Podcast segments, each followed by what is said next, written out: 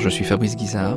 Et vous êtes Et je suis euh, enseignant-chercheur à l'université de Valenciennes. Médiéviste en tant que spécialiste et je m'intéresse particulièrement à l'étude des relations euh, homme-animal à travers l'histoire.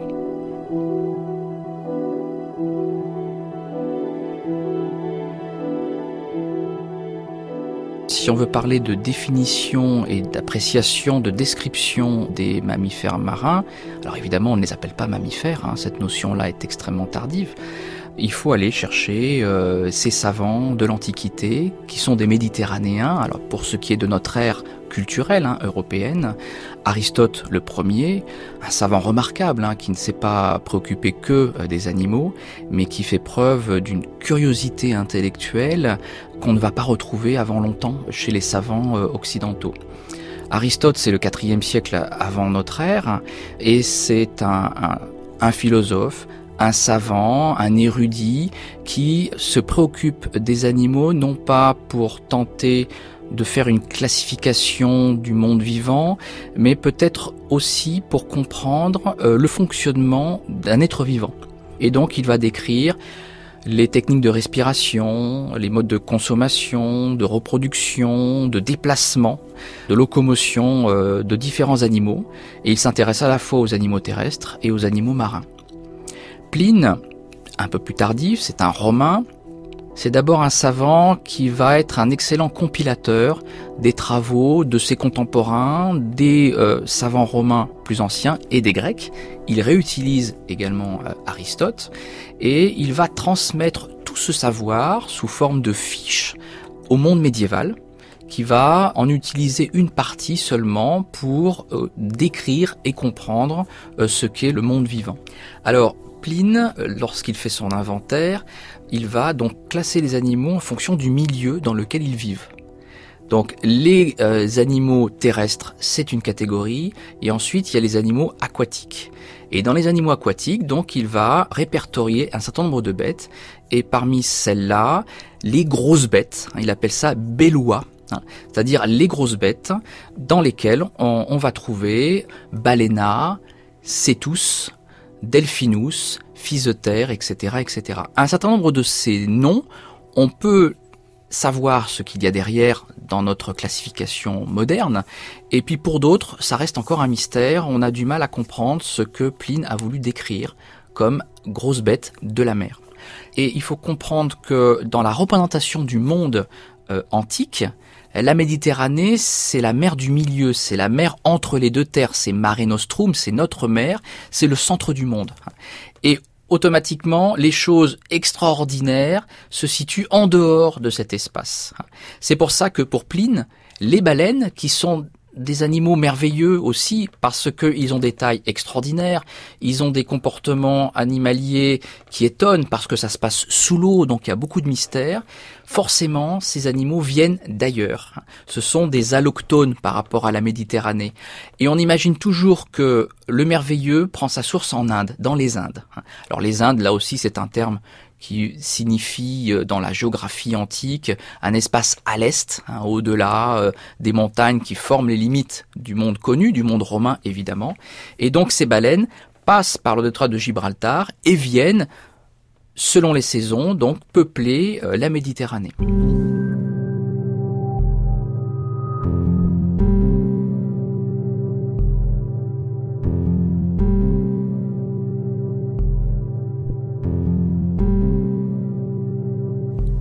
Parle aussi d'animaux en groupe. On observe aussi le, le, le, fait de se déplacer, de migrer. Est-ce qu'il y a quelque chose qui a, des traces de ça? Alors encore une fois, je, je reviens sur Pline, c'est pas de l'histoire médiévale, mais il faut dire que au Moyen Âge, on va un petit peu oublier tout ça. Pline parle de la vie en couple, des dauphins, par exemple, va parler des groupes de baleines, des troupeaux hein, qui se déplacent, des zones de naissance. Hein.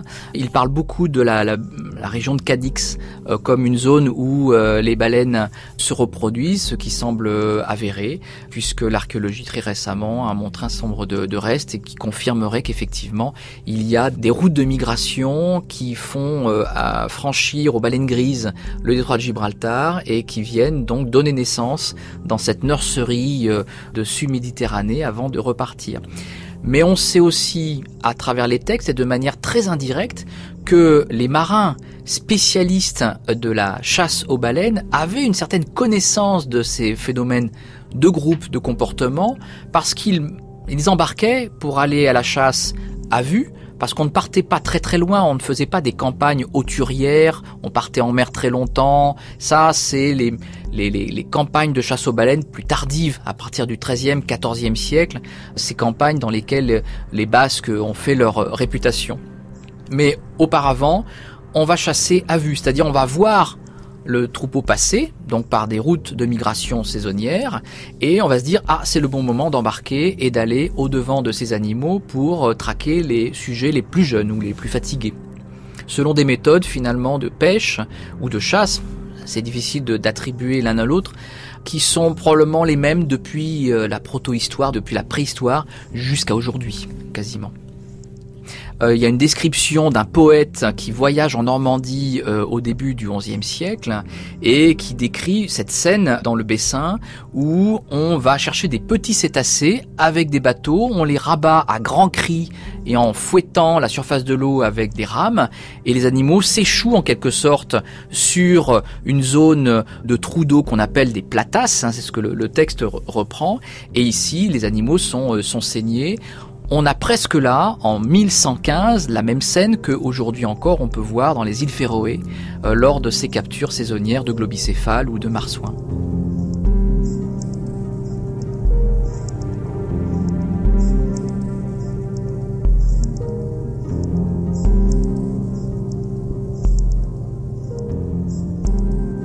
Pourrait partir finalement comme une question de cours d'une citation d'un savant italien du XIIIe siècle. Donc on est au milieu du Moyen Âge.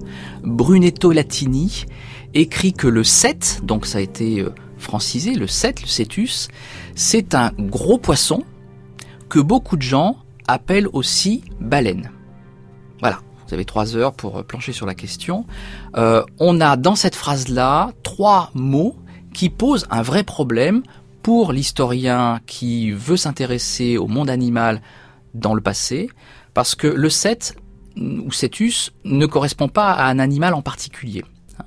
C'est tiré du grec kétos, qui veut dire gros animal marin, en quelque sorte monstre, et qui peut être donc attribué, on peut imaginer, plutôt à la famille des mysticètes, hein, des gros cétacés à, à fanon, Hein, mais aussi aux cachalots, c'est-à-dire en tout cas aux très gros animaux marins dont on peut voir le, dos euh, poindre à la surface de l'eau.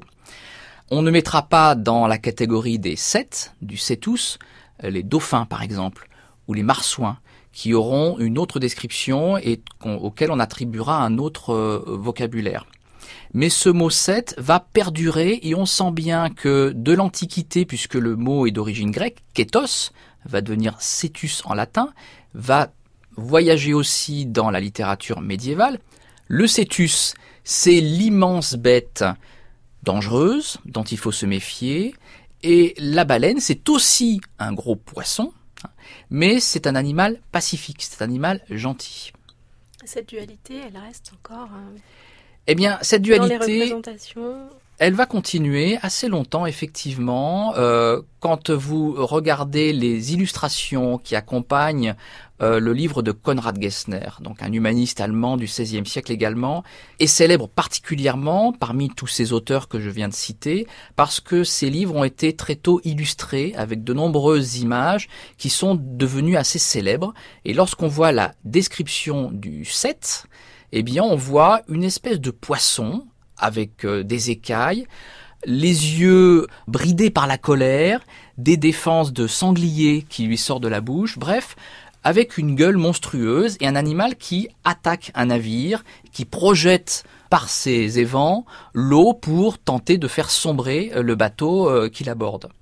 Dans les représentations littéraires euh, iconographiques, euh, on retrouve aussi une, figure singulière euh, du gros poisson. C'est l'apparition de, son dos uniquement qui finit par tromper les marins.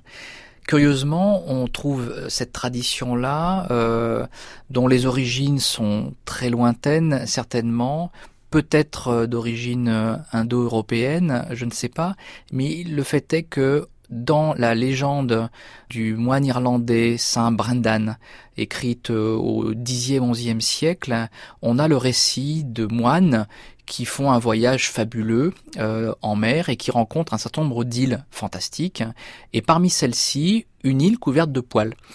Et ils accostent sur cette île, et tandis que Brendan euh, prudemment reste sur le bateau pour veiller, certains partent à l'aventure, s'installent sur euh, cette île et commencent à faire euh, chauffer leur soupe.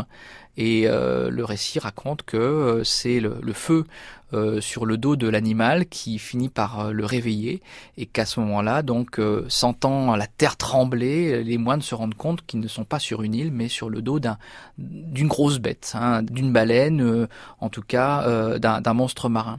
Bizarrement, quasiment à la même époque, euh, dans la tradition euh, indo-iranienne, les contes des mille et une nuits, euh, Sherazade raconte un soir que dans les aventures de Sinbad le marin, il lui arrive exactement la même chose, c'est-à-dire qu'ils accostent sur une île et c'est en commençant à faire un feu également que l'animal s'ébroue et qu'ils se rendent compte que c'est dangereux de rester là. Ce n'est pas du tout une île et que l'animal pourrait les dévorer. Donc on retrouve là, dans ces mythes, dans ces visions, à la fois le côté euh, mystérieux de la mer et de ce qui se trouve en dessous. Finalement, on ne voit pas ce qu'il y a sous la surface de l'eau et l'imaginaire commence à travailler et toutes les formes de vie sont possibles. Finalement, c'est assez euh, euh, classique à la fois dans le monde antique et dans le monde médiéval, de se représenter la mer et ses occupants comme des figures aux formes multiples, à la fois danger et source de merveilleux.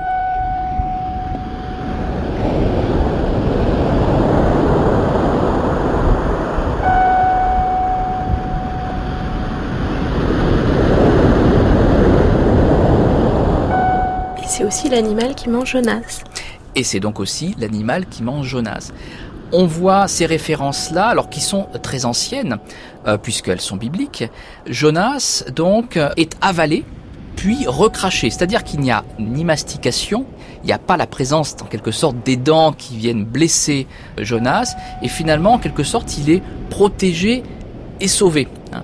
Et on dit bien d'ailleurs que Jonas est pendant trois jours dans le ventre du gros poisson.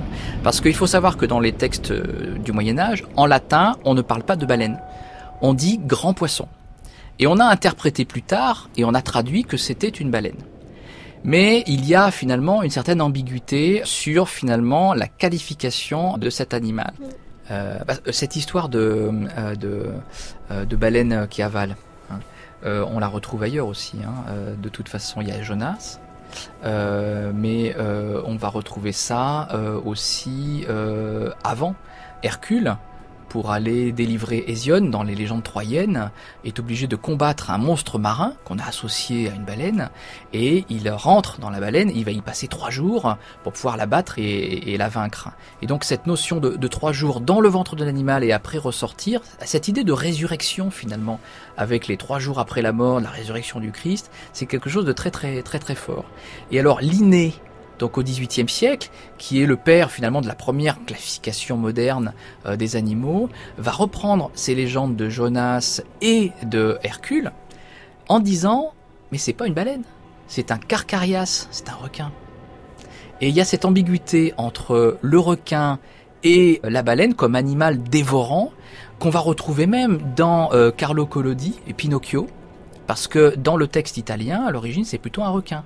Disney en a fait une baleine, mais une baleine très méchante, avec des dents, une sorte de cachalot, qui aussi engloutit le, petit euh, pantin pour pouvoir ensuite le, finalement le, sauver et le faire ressortir. Et c'est marrant cette, cette idée qui revient euh, comme un leitmotiv, une figuration de l'animal, de cet animal qui avale sans manger, sans détruire l'intégrité du corps de, l'occupant et qui finit par le rejeter euh, sain et sauf. Même Nemo, il y a une espèce de repentir de Disney à partir de Pinocchio, dans Nemo, le monde de Nemo, où là aussi une immense baleine, alors cette fois c'est un vrai mysticette, hein, qui avale les, deux poissons, hein, Marin et Nemo, et qui finit par les transporter au, bon point de chute pour pouvoir continuer leur, quête. Et enfin, on a une douce baleine. Mais au début, on voit les poissons qui paniquent. en voyant arriver cette immense masse. Et on, exorcise en quelque sorte la méchante baleine bleue, qui s'appelait même Monstro, dans Pinocchio. Donc on voit que même au XXe siècle, cette idée d'animal pacifique ou agressif, euh, menducateur, mangeur, c'est quelque chose qui va traîner encore très très très longtemps et on ne peut pas euh, accuser les gens du Moyen Âge par exemple d'avoir une vision particulièrement négative ou péjorative sur l'animal parce que c'est une image et une vision qui va durer encore euh, très longtemps.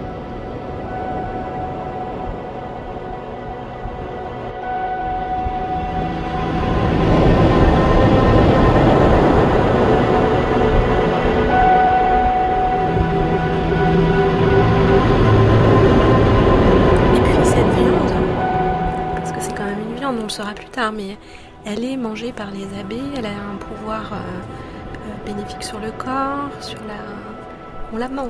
Oui, alors effectivement, ce qui est de la mer, comme ce qui vient des rivières, ce sont des animaux que l'on peut consommer. Hein. Dans la diète chrétienne, le poisson est un animal maigre, et tout ce qui est dans l'eau, dans la classification médiévale, c'est du poisson.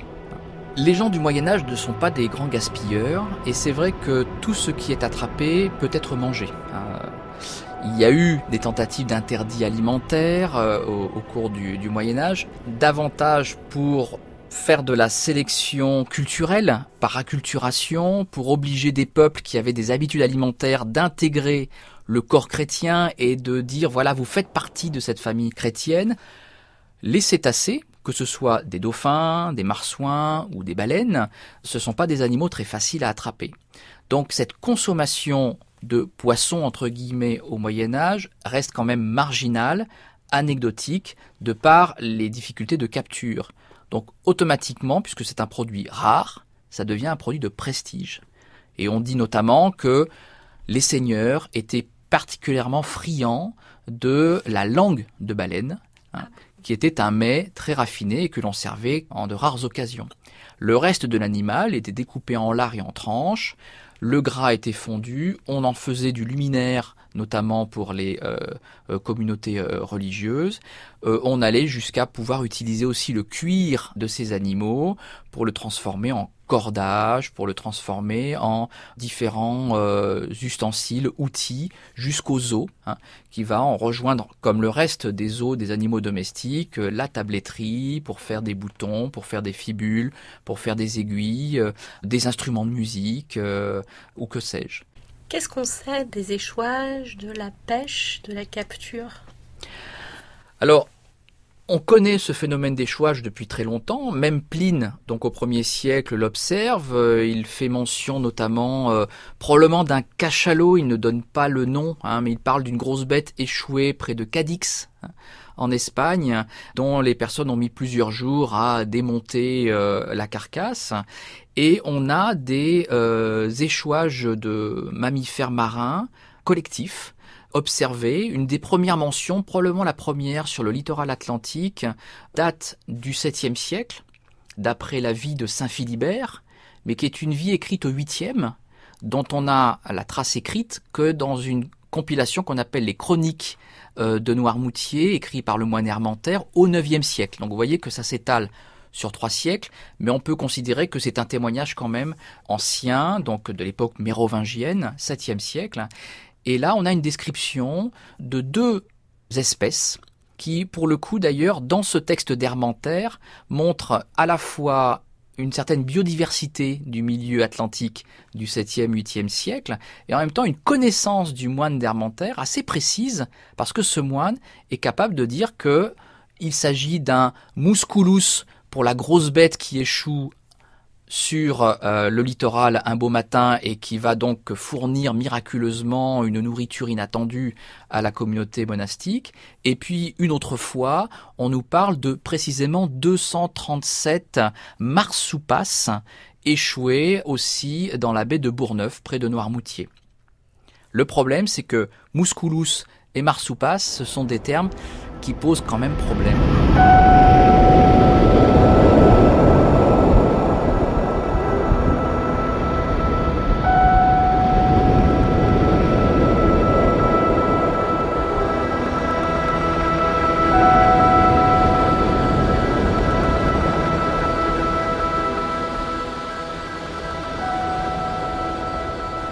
Partir de quel moment on commence à comprendre que peut-être ce ne sont pas des gros poissons